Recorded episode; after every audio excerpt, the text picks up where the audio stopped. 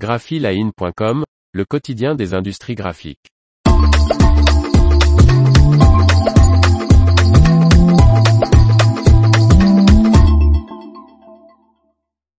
Un nouveau papier alimentaire pour la restauration rapide plus durable chez Keller. Par Faustine Loison. Cet emballage pour hamburger a la particularité d'être doté d'une fonction barrière utilisant des matières premières naturelles.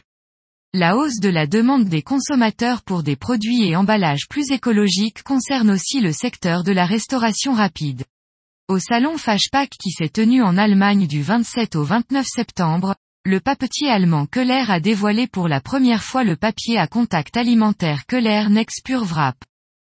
Ce papier d'emballage pour les produits de restauration rapide est doté d'une barrière aux graisses à la vapeur d'eau composée de matières premières naturelles, complètement exempt de revêtements chimiques fluorés.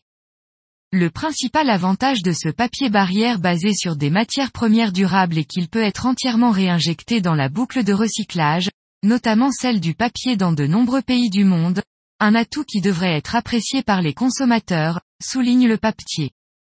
Pour son fabricant, ce papier est une très bonne alternative aux solutions qui ne sont pas entièrement recyclables, actuellement encore largement utilisées.